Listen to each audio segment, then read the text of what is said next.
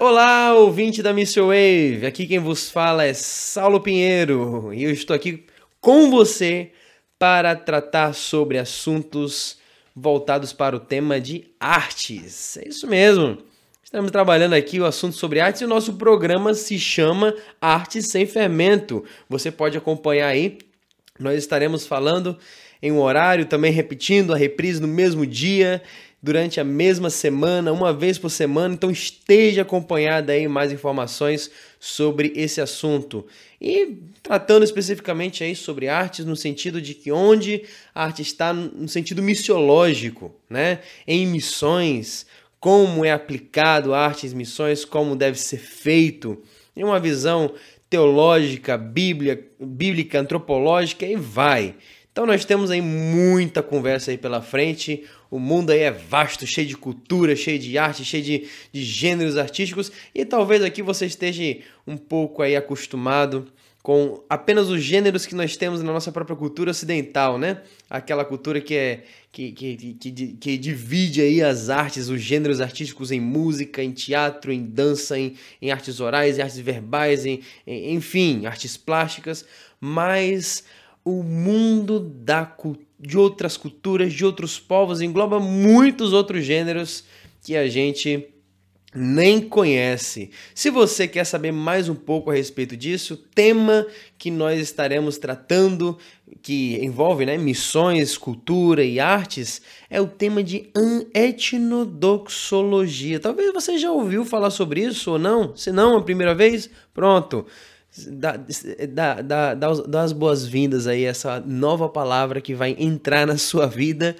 e que você precisa conhecer. Etnodoxologia, que trata aí sobre essa visão uh, de, de artes, uh, da forma como os povos adoram a Deus, expressam a Deus a sua adoração por meio das suas artes locais, suas artes culturais, contextualizadas, enfim. Então, esse é um assunto amplo que nós iremos tratar durante esta, esta semana, esses dias, né? Uma vez por semana aqui na nossa rádio. Então, gente, se você tiver dúvida a respeito desse assunto também de etnodoxologia, quero dar uma, uma sugestão.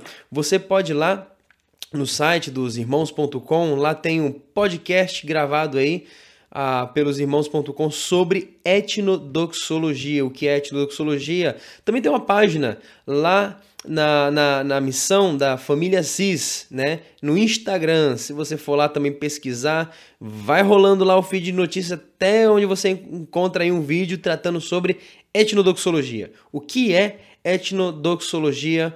Você vai ver outros assuntos aí também voltados a esse assunto para você se inteirar, né?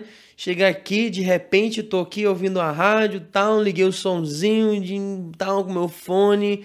Aí, de repente, chega um cara aí falando sobre artes e etnodoxologia, o que é isso? Então se intera, né? Tem alguns outros outros assuntos aí que a gente vai estar tá tratando sobre a etnodoxologia que vai ser importante para ampliar nossos, nossa perspectiva missionária, certo? No sentido estratégico, né? Tá vendo aí? Missões, a gente tem que ser estratégico na forma como a gente atua no campo. E uma das estratégias de atuar, atuar em missões envolve aí a área de etnodoxologia. Então, etnodoxologia, vamos etnodoxologar. ah, talvez essa palavra seja difícil de falar aí, mas já, já pratica aí. Vamos etnodoxologar, ou falar palavras etnodoxologicamente importantes aí. Vai lá, vai embolando a língua aí com essa palavra aí, que ela vai ter que estar tá impermeada aí na sua cabeça, certo? Etnodoxologia. Então, vamos aí dar um exemplo aqui de etnodoxologia antes de tratar, né, sobre esse assunto arte sem fermento, né, que gerou aí uma uma certa curiosidade, talvez. Mas antes de falar a respeito disso, quero imergir você um pouco mais em uma, em uma visão um pouco mais ampla a respeito de missões, de povos, de línguas, de culturas e as suas artes. Gente, o básico assim a respeito desse tema é que a música, embora ela seja um fenômeno universal, ou seja, em qualquer cultura você vê a presença de música, né? Você vê em povos da Ásia, você vê em povos indígenas no Brasil, você vê em povos da Groenlândia, né? É, da Antártida, tem gente que mora na Antártida, né? Tem, né? Se tiver, então vai, vai ter música lá também. Se tiver gente ali, né, no mais lugar mais frio aí que tiver, vai ter gente. Se tiver Sibéria, pronto, Sibéria aí um lugar aí congelante aí. Vai ter música, vai ter música. Então vai ter som, vai ter melodia, vai ter instrumento e tudo isso é apresentado em todas as culturas, é, está presente, na verdade, né? Está presente aí esse fenômeno musical. Mas é, é as músicas possuem seus códigos culturais que para alguns aquela música não vai fazer um sentido, não vai a, transmitir a mensagem que originalmente ela possui, né? Então você vai entender um pouco mais sobre isso olhando para a perspectiva linguística, né? A língua, por exemplo, né? Existem várias línguas, todo mundo se comunica, todo mundo fala por palavras, todo mundo se expressa, né, por códigos linguísticos, né? Palavras, palavras. Porém, existem línguas diferentes uma das outras, idiomas diferentes espalhados por todo mundo. Falamos, falamos, temos a nossa língua, mas nós não entendemos todas as línguas que existem no mundo, são códigos totalmente diferentes dos nossos. Por isso a gente não compreende. Você acha que para arte não é igual? É a mesmíssima coisa. A mesma coisa que você pegar lá. Não sei se você já assistiu aí aquele aquela série que tem no Netflix chamado Marco Polo, né? Ela começa ali com, com, com uns, umas vozes assim da Mongólia, né? O povo mongol ele tem essa técnica vocal de vibrar a garganta e, ref, e, e, a, e a, ressonância vocal é, é, é ir para a cabeça e de repente fazer uma sonoridade mais aguda junto com o grave, negócio bem bem técnico assim, né?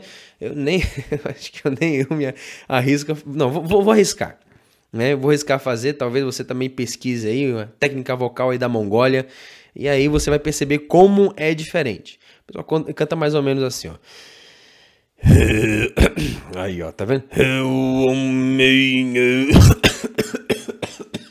Parei. Não deu, não deu.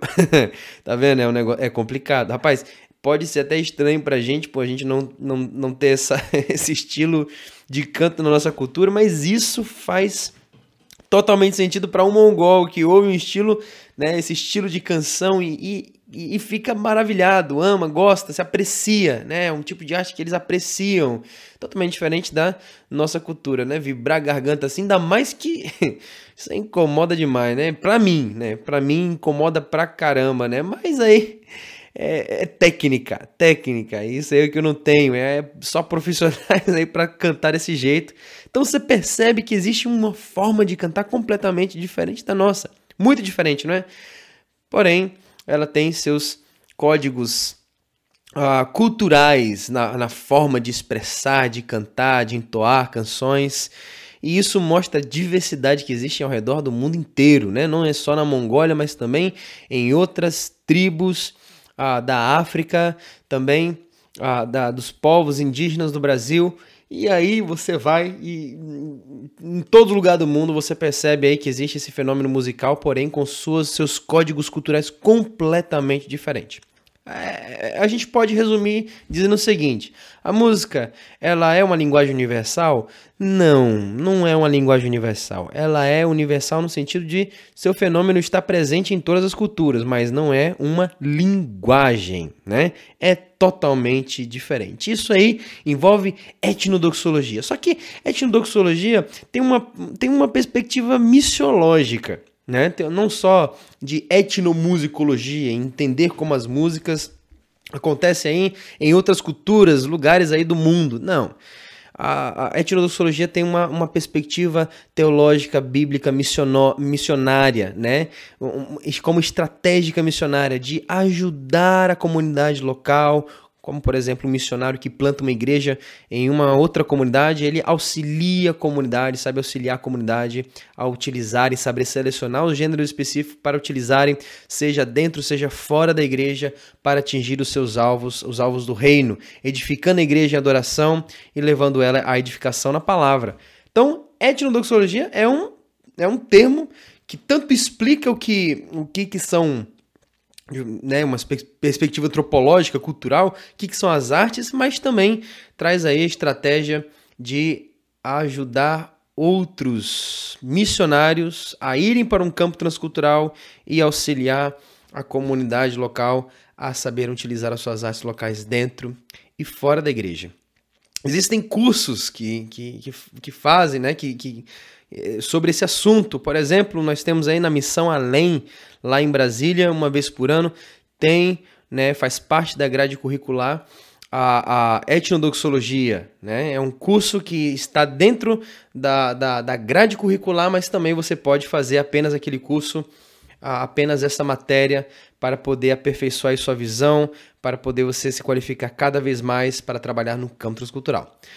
Então, é essa essa aí a perspectiva aí de etnodoxologia. Gente, isso aqui é, é uma introdução. Porque nós vamos aí, durante a nossa programação, talvez na próxima semana, voltar novamente a esse assunto, trabalhar mais a fundo um pouco mais esse assunto com outros exemplos de povos, daquilo que os missionários estão fazendo ao redor do mundo por meio das artes, ok? Mas agora nós vamos entrar no nosso quadro de exposições. Olha aí, ó, exposições de quadros da teologia bíblica, certo? É o nosso momento aqui de a gente entrar nessa sala de exposições desses quadros da teologia bíblica para a gente poder entender um pouco mais o que, que a Bíblia tem nos dizer a respeito de artes e o que, que nós, como cristãos, temos que assumir, qual papel nós devemos assumir como cristãos, artistas ou não artistas, né?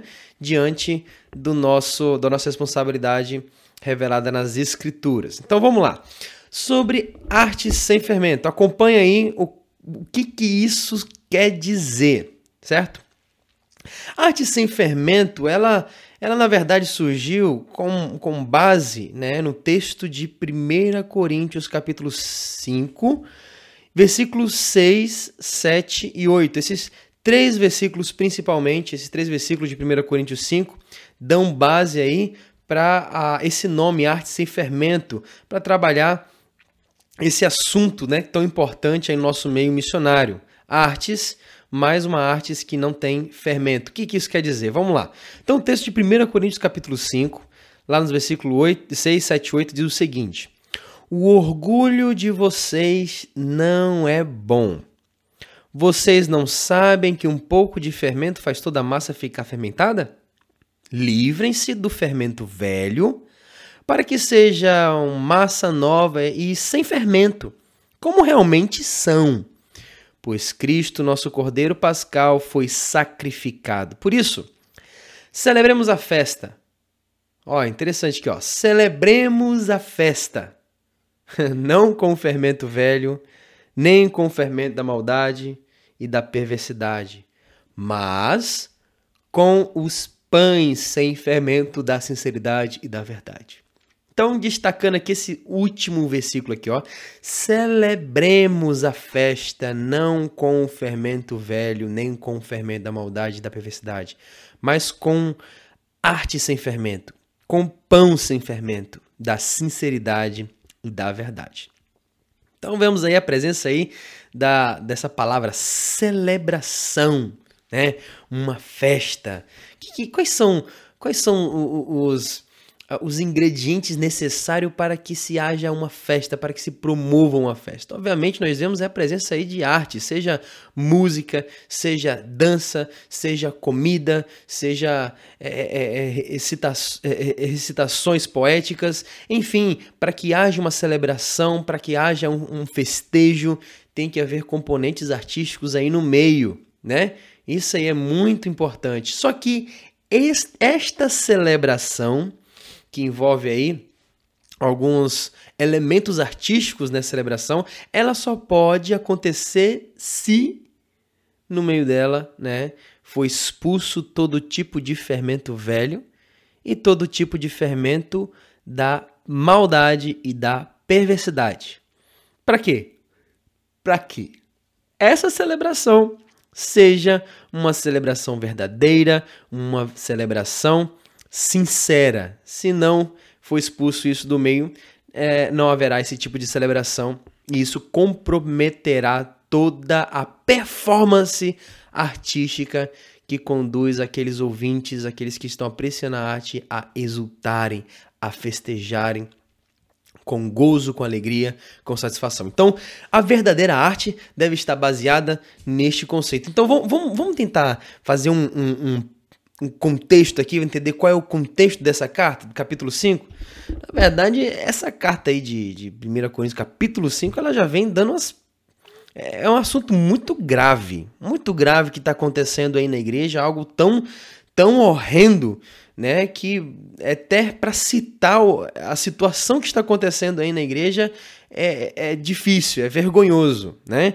Então o contexto aqui é Paulo escrevendo para os crentes de Coríntios que estavam praticamente acomodados com a realidade da perversidade dentro da igreja, certo? E aqui não é fora não. O mundo vai possuir as perversidades dele, então o mundo é mundo, mas a igreja, né, tendo isso dentro da igreja se tornou um escândalo certo? E qual era? Qual era a notícia que havia ah, no contexto aí dessa igreja e que estava gerando até mesmo comodismo aí nessa, nessa galera aí? Era a notícia de que uns membros da, da igreja estava tendo relações sexuais íntimas com a mulher do próprio pai.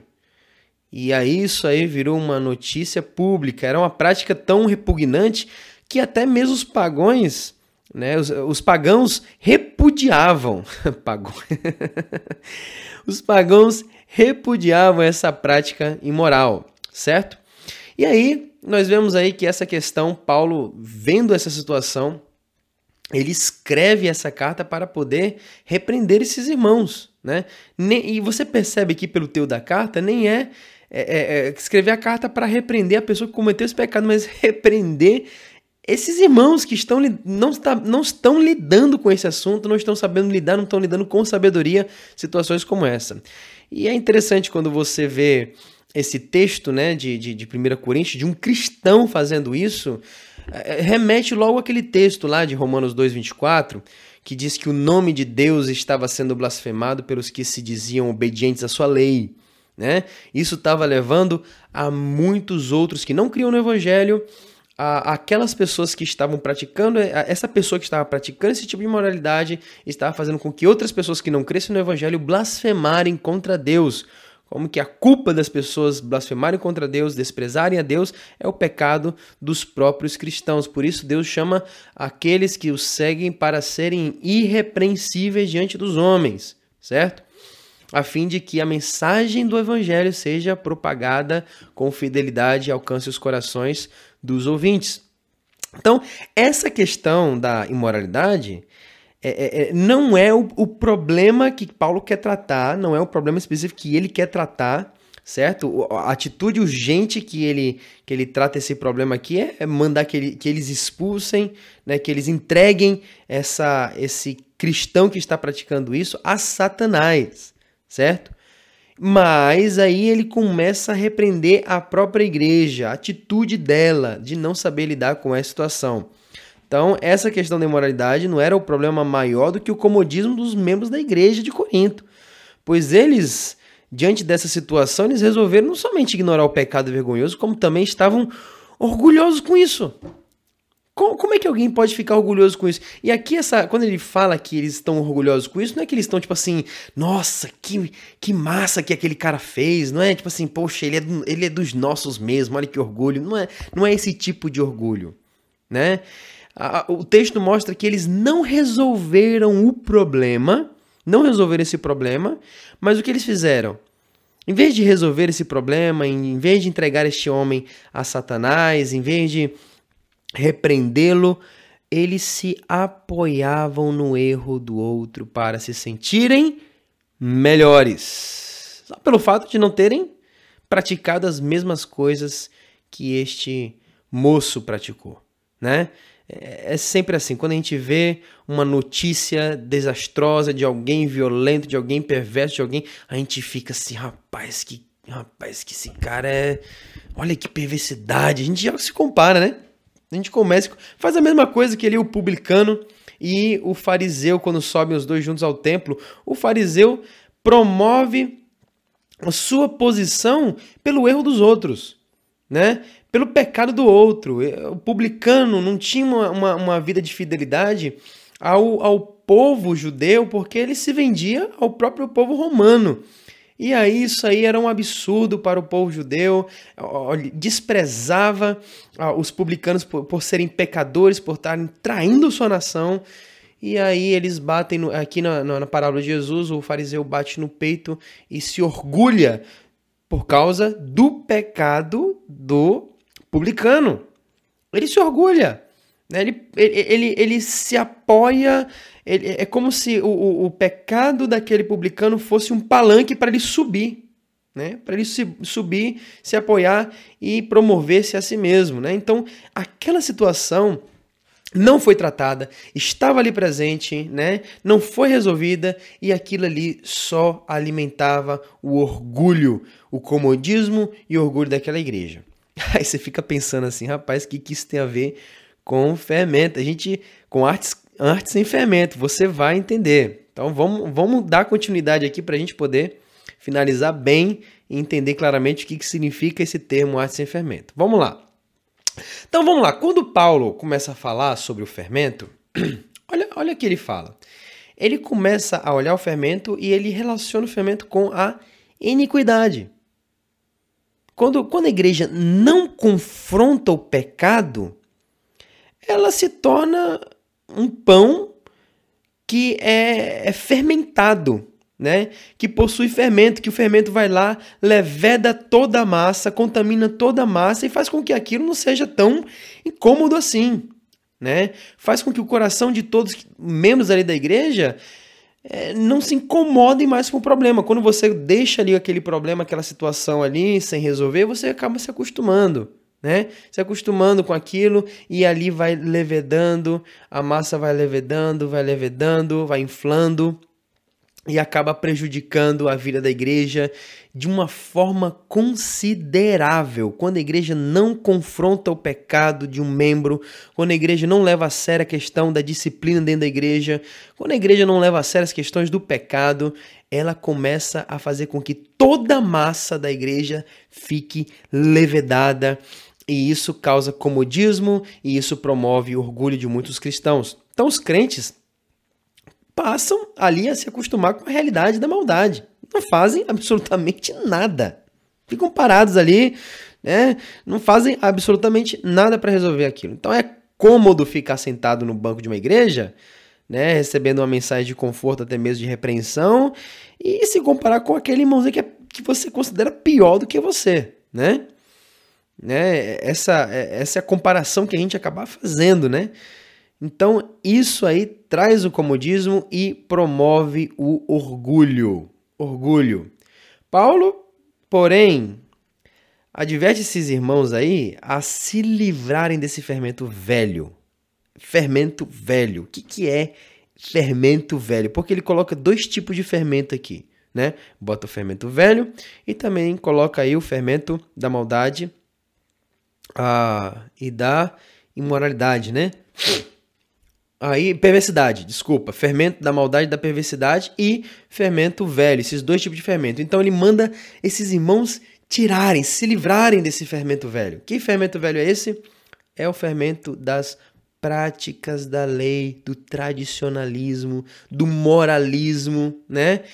É aquela forma do homem buscar a sua justificação diante de Deus, a sua aprovação por meio das suas práticas ritualísticas, práticas morais, a fim de que ele seja de alguma forma justificado e aceito por Deus, ou até mesmo, né? Na verdade, tipo de gente que, que pratica o legalismo não está muito se importando com, com Deus, não está pensando mais no outro, né? No que a pessoa vai ver dele, vai pensar dele, o que, que ele vai ganhar de viver nessa vida a, a, de legalismo, né? Como ele se promove no erro dos outros, como ele se promove no pecado dos outros, né? Então é esse o fermento velho, o fermento da prática moral, da moralidade, né? Do moralismo, na verdade, né? Do moral, a prática do moralismo é o fermento velho. E quando você chega para o fermento da maldade, é aquele, o, aquele pensamento de que somos salvos pela graça e já não precisamos se preocupar com a questão do pecado e a busca da santificação, porque Deus nos aceita como nós somos e blá blá blá, né? E, e é um tipo de argumento que parece que exalta a graça, mas ao mesmo tempo é, promove aí uma vida desgraçada, né? Sem graça nenhuma, mas uma vida completamente sem transformação e enfurnada aí no pecado, né? Então a graça é transformadora. Por quê? Porque Cristo Jesus, ele não morreu esperando da nossa parte, né, um esforço para acrescentar a sua obra redentiva, né? Por meio da nossa prática da lei, né? Da lei que a própria lei que nos condenava, né? Jesus não está assim, olha, eu vou morrer na cruz, mas você tem que fazer algo mais para acrescentar a obra salvífica, não, não, né? Então isso, o fermento velho ele abafa a graça, a graça de Cristo, a isso ele mostra a, a, o legalismo, torna esse fermento velho torna a, a crucificação de Cristo, o sacrifício de Cristo algo que não é suficiente. Eu preciso fazer algo mais para ser aceito por Deus, porque essa obra salvífica de Cristo não foi suficiente. Não, a obra redentiva foi suficiente, pagou por todos os nossos pecados, aleluia, amém. Agora, por outro lado também, é, Cristo Jesus não morreu para que a gente ignorasse o pecado e, e o compromisso com a santificação, né? Já que Jesus resolveu tudo na cruz, Jesus pagou o preço na cruz, Jesus foi condenado por causa do nosso pecado, por causa da nossa dívida. E ele pagou essa dívida, quitando essa dívida de Deus, a gente vai se endividar mais. Né? Ele, Jesus Cristo nos deu a possibilidade de entrarmos no céu e o céu não tem pecador nenhum. A gente pode dizer com uma boca cheia né, que o alvo principal do, do, da, da, do sacrifício de Cristo Jesus é que a gente se tornasse santos santos, para nos apresentar santos, inculpáveis e irrepreensíveis diante de Deus, como vai dizer lá em Colossenses, né? Lá em Colossenses vai dizer isso, lá nos versículos, creio que no 20, 22 ou 23, lá diz que nós fomos redimidos por Cristo Jesus para que Cristo nos apresentasse santos, puros, inculpáveis diante de Deus, sem pecado nenhum, irrepreensíveis. Porque só entra no céu quem é santo. Né? No céu vamos desfrutar de santidade e a vida de santidade começa aqui. Né? A gente não é, a gente não vai se tornar santo para ser salvo, né? Nós somos salvos para sermos santos, né? nesse sentido. Somos salvos para vivermos em santidade. Então percebe que a cruz de Cristo, ele, ele, ele, é, é, é o, o evangelho, ele pode ser contaminado por esse tipo de fermento velho e esse tipo de fermento da maldade, que precisa ser expulso do meio para que seja o, o, verdadeiro evangelho, né? O evangelho integral, sem, sem fermento, mas puro, verdadeiro. Esse, de fato, é o evangelho que a gente precisa pregar, ouvir, entender e se aprofundar por meio da palavra de Deus. Por quê? Porque se a gente quer celebrar a esse Cordeiro Pascal, se a gente quer celebrá-lo, né? Se queremos cantar canções festivas, expressar alegria por meio de dança, criar quadros e poesias para o Cristo que morreu, que venceu a morte, que estava sobre nós por causa das nossas iniquidades, a gente tem que se livrar desse fermento velho. Não dá para celebrar esse Cristo, não dá para expressar a arte, não dá para adorá-lo artisticamente sem livrar desse fermento. Tem que livrar do fermento da perversidade, tem que livrar do fermento da esse fermento velho do moralismo para que Cristo seja adorado, celebrado. Haja uma festa para que ele seja celebrado. Né? Para que usemos nossas artes, domínios artísticos para glorificá-lo, para adorá-lo, para, para celebrarmos essa festa. Consequência disso, né? Quando nós nos livramos desse fermento, a consequência disso é que a nossa arte ela será uma arte sem fermento arte, aquilo que nós criamos é baseado naquilo que nós cremos, né? Criar e crer estão juntas, né? Você cria aquilo que você crê. Então, se você crê no, você crê no evangelho, e você criará uma arte com pureza, uma arte verdadeira, sincera, né? uma obra artística criada pela sinceridade e pela verdade. Não uma arte envolvendo a, a, a autenticidade, né? Porque não existe ninguém autêntico no mundo, né? Não existem pessoas autênticas. Então, artista autêntico não existe isso. né? Existe artista sincero, né? Ou aquele que esconde aí suas referências, né? Mas todo mundo precisa de uma referência para criar alguma coisa. Para fazer algo, para tomar decisões, nós precisamos de referência. Isso é sinceridade, né? Isso é sinceridade e pela verdade. É a verdade que vai compor aí nossas obras artísticas. Ah, então é uma arte com pureza, é a expressão da verdade, porque é nela pois nela não está mais ligada apenas uma busca pelo compromisso de transmitir essa verdade, como também de viver essa verdade. Então, por isso que é importante a gente abandonar esses fermentos para poder eh, entendermos o evangelho de forma pura, de uma forma pura, a fim de que as nossas artes não sejam comprometidas, porque se nós temos o evangelho puro, nós estaremos com compromisso com a verdade e vamos viver, somos comprometidos a viver essa verdade transmitidas por meio das artes. Então é uma coerência da obra de arte com o artista, né? Precisa haver essa coerência do artista com a arte. É um é compromisso de viver e também expressar essa verdade libertadora viver a verdade e expressá-la de uma forma, essa verdade que produz libertação, liberdade, né? A verdade de fato verdadeira é aquela que liberta. Então nossas artes não pode gerar esse tipo de confusão, mas trazer a verdade, né? Então, olhando aí para a realidade do mundo em que a gente vive, o que, que a gente pode perceber, né? Quais são as a, a, as questões em relação à arte que nós podemos perceber? Que existe muita arte que propaga o que? A libertinagem. Né? Muita arte, música que propaga libertinagem, quadros que propagam a libertinagem, né? É, é, é, poesias, temas, propagandas, todas essas coisas estão propagando a, libertina, a libertinagem. E é tão crítico essa realidade, tão crítico, que quase ninguém mais é, é sabe dizer qual é o limite da arte. Não sabe. Aí, qual é o limite da arte? A arte tem limites, né? É, muitos vão saber responder. Essa. Foi uma das maiores perguntas, né? Depois que a, a, o, é, teve aquela apresentação lá, aquelas exposições ridículas, né? No Museu Queer, daquela, daquelas exposições imorais que aconteceram ali naquele museu, do, do, do, promovido pelo Santander, né? Aquilo ali é, é, gerou conflito no, no, na cabeça de muita gente entender que qual é o limite da arte? Qual é o limite? A arte tem limite, né? Então, de fato, ela tem.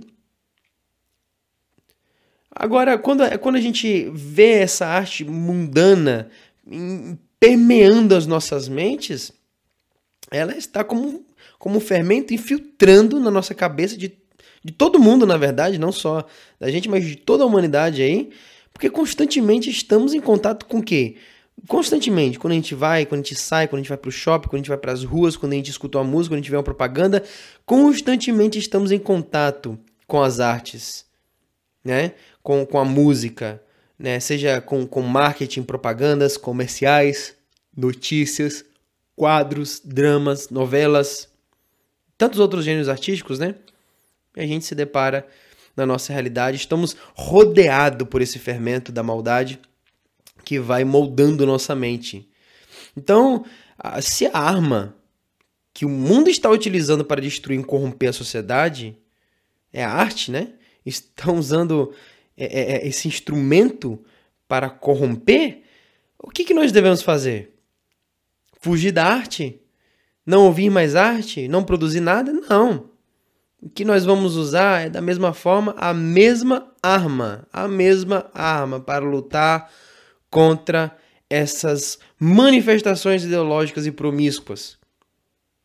Ou até mesmo lutar contra todas essas manifestações é, legalistas, moralistas, né, que na verdade estão aí promovendo uh, um tipo de de autojustificação diante de Deus e afastando as pessoas da graça. Então, nossa arte não deve ter um conteúdo, né, é, para promover o legalismo e nem sequer para promover o liberalismo. Não esses dois extremos.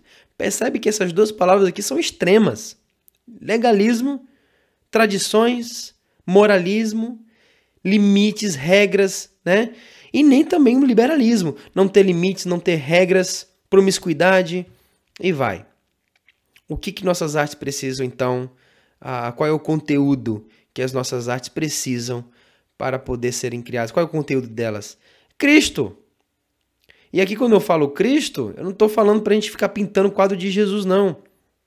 Mas de revelar por meio das nossas artes que Cristo Jesus redimiu as artes que Jesus restaurou todas as coisas por meio do seu sacrifício. Todas as coisas foram restauradas por meio dele. Então nós podemos utilizar as artes porque elas foram restauradas.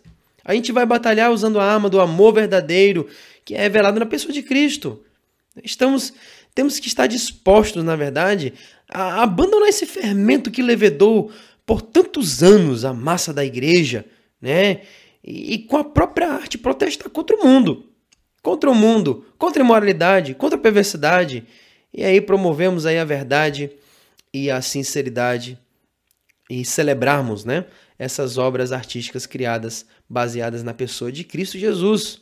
Então, a igreja, ela, ela precisa entender, né, é, é, é mais e mais sobre a questão da supremacia de Cristo, né, sobre a redenção de Cristo Jesus, que por meio do seu sacrifício, ele resgatou todas as coisas para ele. Tudo. Tudo foi resgatado por Deus, por Cristo Jesus, por meio do seu sangue. O que, que isso significa? Que nós somos de Cristo. E se estamos em Cristo, tudo também é nosso. Tudo é nosso, inclusive as artes é nossa, é propriedade nossa. A gente não pode permitir com que o mundo use é, como bem entende a arte mas devemos mostrar por meio das nossas obras de artes qual é o verdadeiro significado e qual é o verdadeiro lugar das artes. Porque tem pontos até mesmo que você percebe a própria idolatria, né? As pessoas idolatrando as artes, né? Então, é, a gente precisa dar o valor devido que elas possuem e colocar a arte no seu devido lugar. Não no sentido de como desenhar um, pintar um quadro da Arca de Noé ou de um cenário bíblico, não necessariamente isso, né? Não só isso, né? Não nesse sentido, mas por meio da, da busca de compor uma arte que possua valor, que possua caráter, possua verdade, né? E assim, dessa forma, promover o reino de Deus. É assim que nós promovemos o reino de Deus. Então nossas artes precisam estar encharcadas com valores, com caráter, com verdade, e aí dessa forma nós estaremos dando o valor devido que as artes de fato possuem, para que elas não se corrompam e também não sirvam de armas para corromper uma humanidade, uma sociedade. Nós precisamos resgatar as artes para a gente, né? Porque de fato em Cristo Jesus todas as coisas foram resgatadas. Resgatadas. Então, a realidade é que muitos artistas buscam a, liber, a, liberdade né, de expressão como uma forma de lutar pela individualidade. Você percebe claramente isso na nossa sociedade. Né? Uma, uma busca pela liberdade de expressão. Todo mundo tem que ser livre para expressar, todos estão livres para expressar o que você quer dizer, mas isso aí é uma forma de lutar só pela individualidade. Individualidade. Né? Cada um é cada um e você deve respeitar a opinião do outro e, e, e cada um é, faz o que quer e, e, pensa o que quer pensar e, que pode dizer o que deve dizer, o que vier na telha. Cara, não funciona assim não, velho. Não funciona assim. Né? E nós, como cristãos, nós entendemos claramente que existe um compromisso com a verdade, um compromisso com a palavra. Nós estamos trabalhando nos limites da palavra. Nós devemos trabalhar e compor artes nos limites que as escrituras promovem para nós. Então a gente crê, né? Devemos crer que o artista deve buscar a submissão ao Senhor quando ele for compor as artes, fazer em submissão a Deus e encontrar nisso o que A verdadeira liberdade de expressão. A verdadeira liberdade de expressão. Não é errado expressar. Errado é você tornar a liberdade de expressão como um meio para promover a individualidade. Né? Mas quando nós temos a Cristo como nosso Senhor e que redime todas as coisas, nele a gente encontra a verdadeira liberdade de expressão como forma de né, lutar pelo quê? Pela individualidade? Pela individualidade? Não. Como forma de lutar pela mutualidade. Uma arte que serve para unir. Uma arte que serve para fortalecer os vínculos, trazer unidade uma mesma perspectiva, um mesmo pensamento, um mesmo caminho que você vai trilhar, trilhar juntamente com outros. É isso que consiste o reino de Deus. É isso. Né? que mais consiste o reino de Deus? Não, não consiste em amarmos uns aos outros? Não é isso? Então, se nós estamos promovendo arte, nós temos que agir na perspectiva do reino. Arte de acordo com o padrão, cultura, mentalidade do reino. E a gente, que nós façamos, né? Que a gente promova, se a gente não for artista também, que a gente viva, né? Buscando não promover a individualidade, mas a mutualidade, unidade em amor. E sabemos que para a lei do amor não existe limite de expressão, não. É aí que eu acho interessante, não existe. Para a lei não existe limite de expressão, não existe limites. Por que eu digo isso? É lá em Salmo 119, 96 diz o seguinte, ó: Tenho constatado que toda perfeição tem limite. Toda perfeição tem limite. Mas não há limite para o teu mandamento. Ou seja, para que a arte se torne perfeita, se a gente pode dizer que existe uma arte perfeita, e aqui, né, de acordo com o Huckmarker, né, uma arte perfeita é aquela que você não precisa acrescentar mais nada e nem extrair algo, tirar algo dela. Pronto, estar completa. Então, para que a arte seja completa, ela tem que se enquadrar nos limites. Quando ela passa dos limites, ela distorce ela distorce, ela perde a qualidade. Então, para algo que é perfeito, para uma arte que é bela, ela precisa se enquadrar nos limites. Agora, para expressar um amor em submissão a Deus e fazendo isso por meio das artes, não existe limites. Podemos fazer isso de diversas formas, utilizando aí as artes para isso, mas não há limites de expressar o amor através da lei, o verdadeiro amor, o amor bíblico, tá, gente? O amor bíblico, até, até isso a gente precisa é, é, é chamar atenção, porque, rapaz, ai, a gente tá numa, numa, numa sociedade de a, a, que a gente tem se corrompido tanto nesses, nessas pequenas nessas pequenas pequenas palavras, né? O que é verdade, liberdade, amor. É, essas palavras parece que a gente não, não sabe mais definir elas, né? Então, assim, a gente tá perdendo a definição é por, por causa da influência do mundo, certo? Da ideologia do mundo, pensamento e filosofia mundana. É preciso a gente ir, voltar para as escrituras entender o que é liberdade, voltar para as escrituras entender o que é amor, né? O que é de fato belo. O que de fato é belo? O que de fato é coeso? O que de fato é verdade? Né?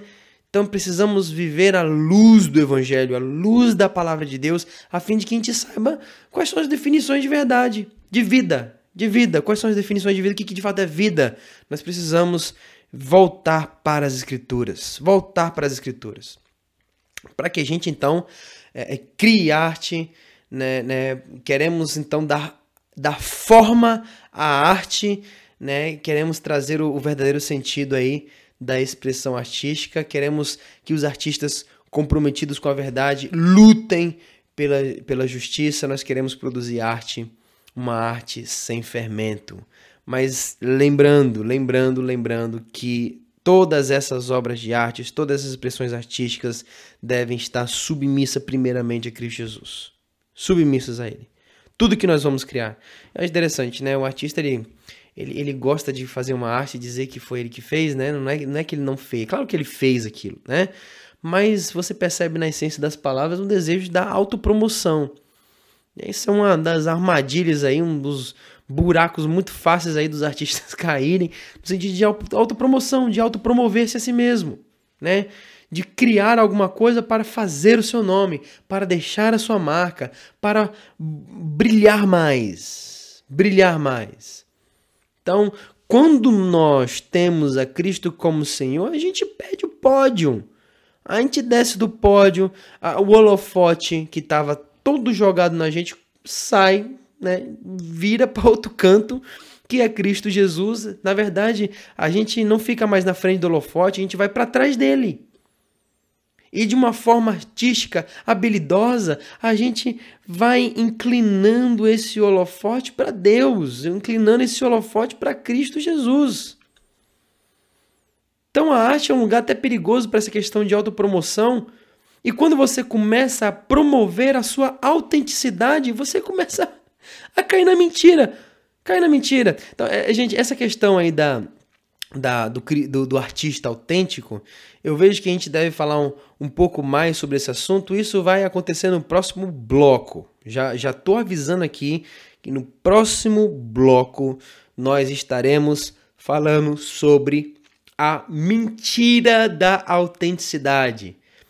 Artistas sinceros e artistas que se dizem autênticos, mas na verdade se tornam artistas aí que caem na armadilha da mentira, né?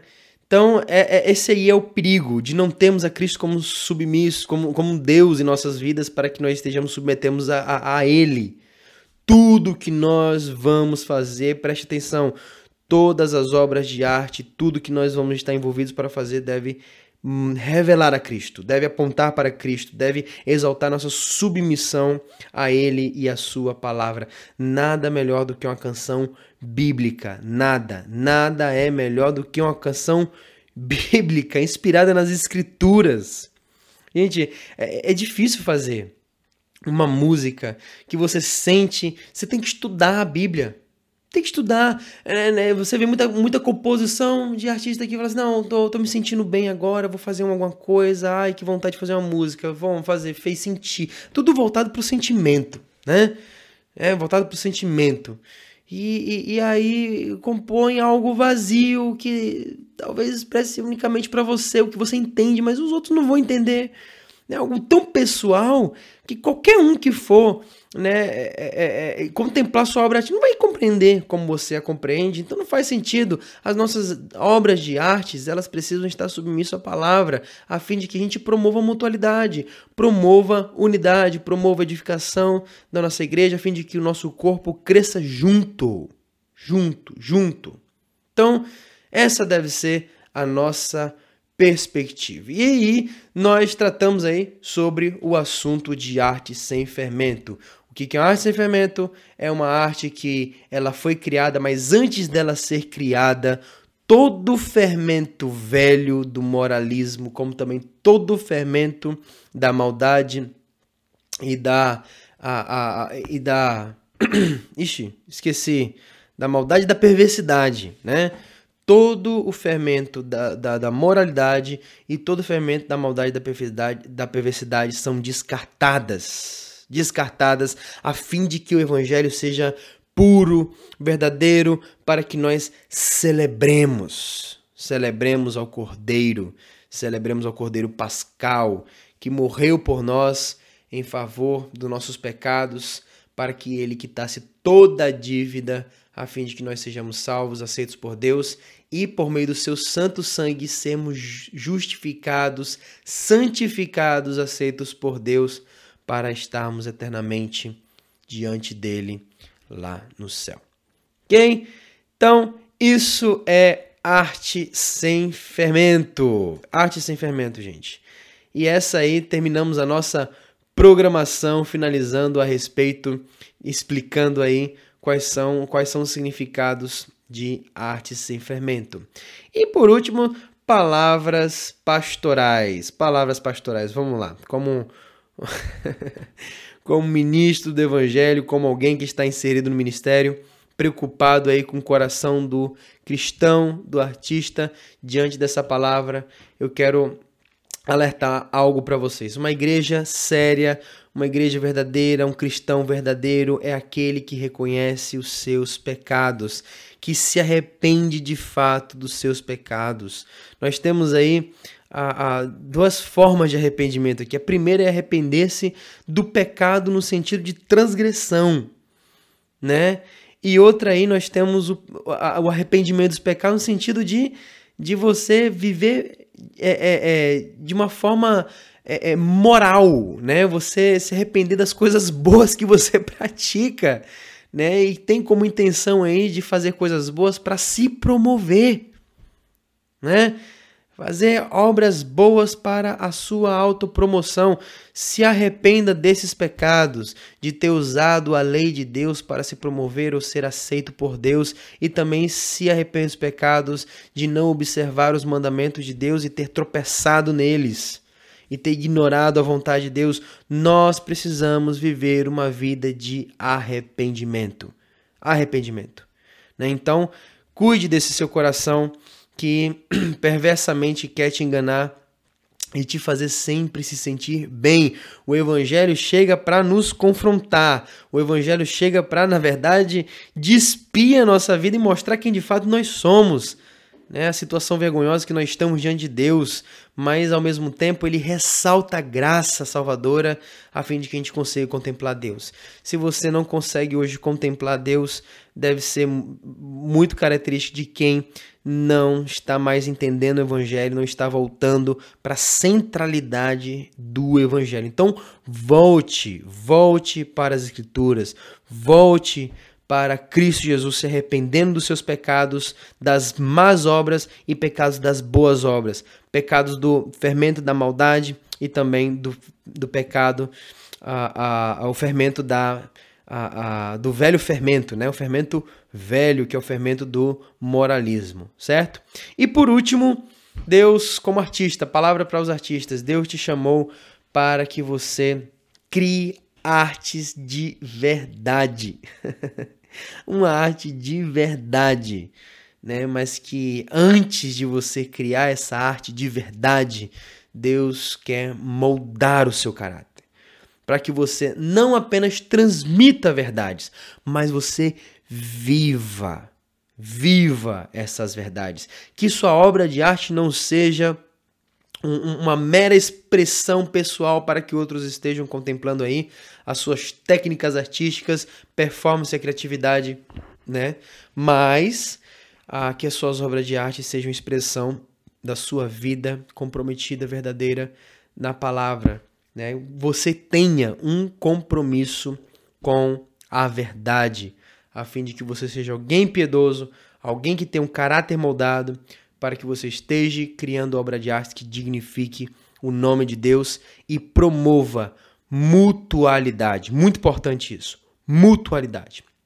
Nós queremos promover mutualidade, nossas artes precisam ser compreendidas, precisam ser feitas de uma forma verdadeira, é, é, que promova de fato a mutualidade no meio e não divisões, mas mutualidade, unidade e formando um pensamento saudável, bíblico, para que a nossa igreja cresça, ok?